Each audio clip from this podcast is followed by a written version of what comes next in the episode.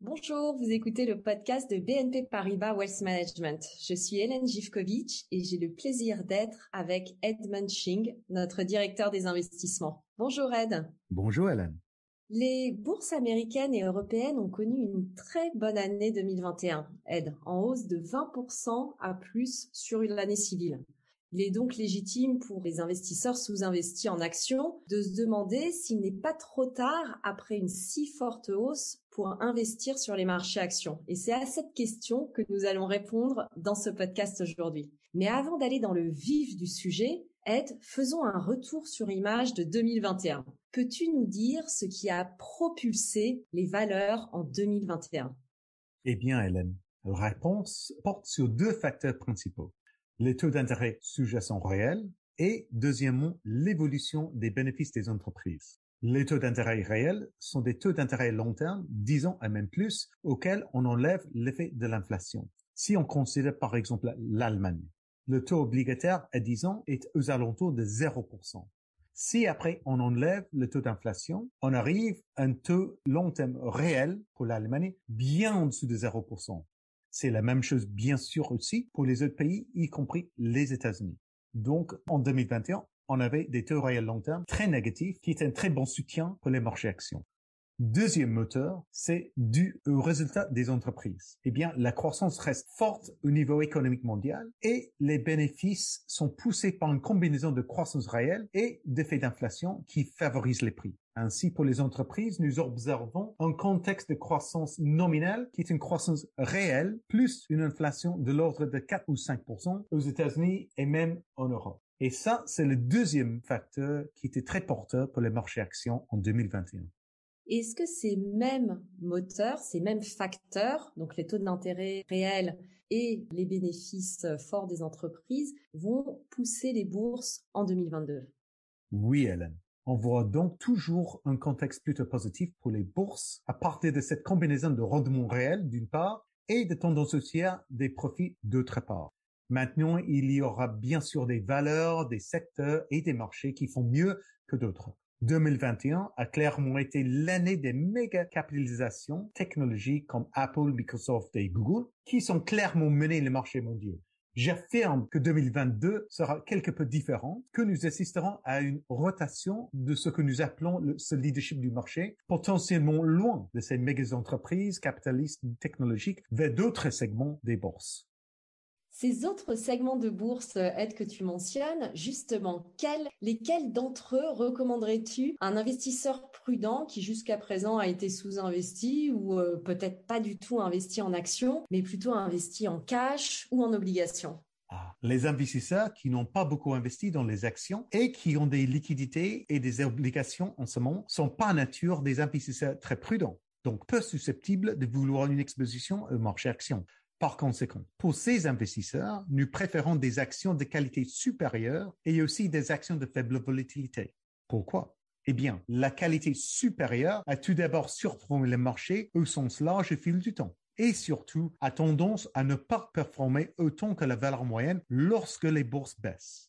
La haute qualité favorise les entreprises qui sont plus rentables que la moyenne, ont un cash plus élevé et une dette plus faible que la moyenne, et qui sont généralement positionnées sur des niches plus défensives du marché, comme la santé ou la production des produits alimentaires et de boissons. La faible volatilité tend à signifier que les entreprises n'augmentent pas et ne baissent pas autant que la moyenne. Celles-ci ont tendance à devenir plus défensives, essentielles avec les business models. Elles sont plus visibles, moins axées sur les cycles économiques comme par exemple les services aux collectivités ou encore les producteurs des denrées alimentaires et de boissons.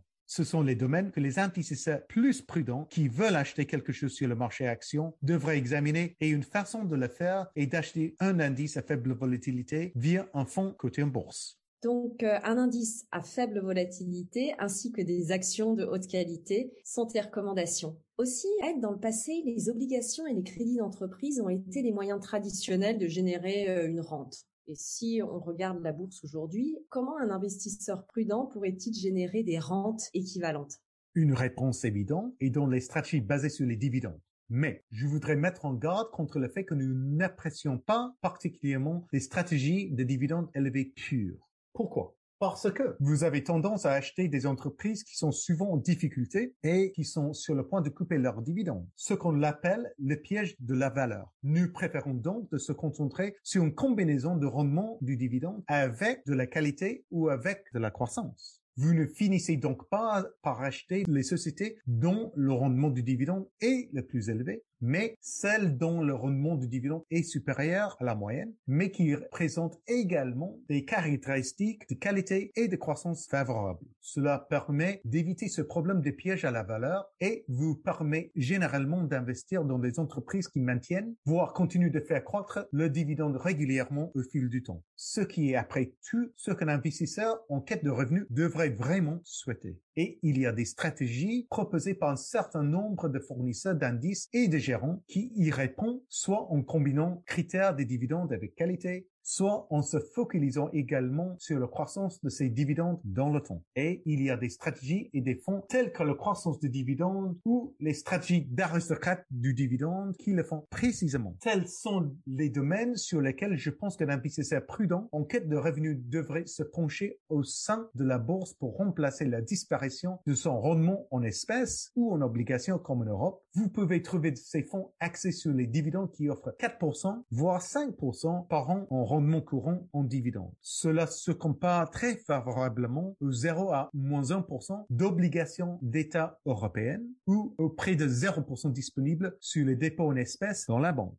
Une autre idée de placement pour des investisseurs prudents, ce sont les placements délaissés qui n'ont pas si bien performé ces derniers temps, mais qui pourraient bénéficier d'une hausse plus tard en 2022. Peux-tu nous en dire plus? Oui, Alan. Plusieurs ponts de bourse mondiale pourraient correspondre à cette description pour un investisseur prudent. Les marchés émergents sont une de ces possibilités. La Chine et l'ensemble des marchés émergents sont restés à la traîne des valeurs américaines et européennes en 2021 un investisseur basé en euros n'aurait gagné que 4% dans un fonds boursier large des marchés émergents en 2021 contre plus de 20% dans les actions européennes ou américaines. Un moyen intéressant pour un investisseur plus prudent d'acheter une exposition aux actions des marchés émergents et à travers d'un fonds indiciel qui investit dans des entreprises ayant une combinaison de dividendes élevés, mais aussi de faible volatilité pour réduire le risque boursier. Cet indice des pays émergents a en effet affiché un rendement de 23% en euros en 2021, soit près de 19% de plus que l'indice MSCI Emerging Markets, et qui offre également un revenu relativement élevé lié aux dividendes.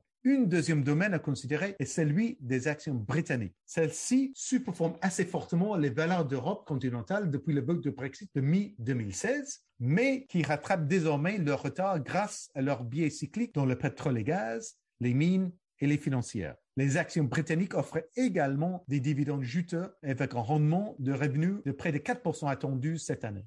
Donc, on voit bien qu'il y a beaucoup d'opportunités d'investissement en fonction des critères ou disons des préférences d'investissement des investisseurs. Merci Ed.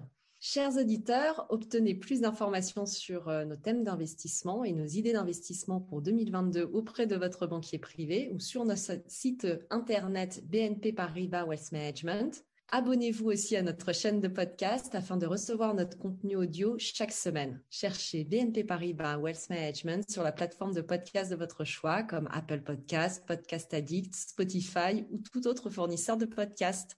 À bientôt!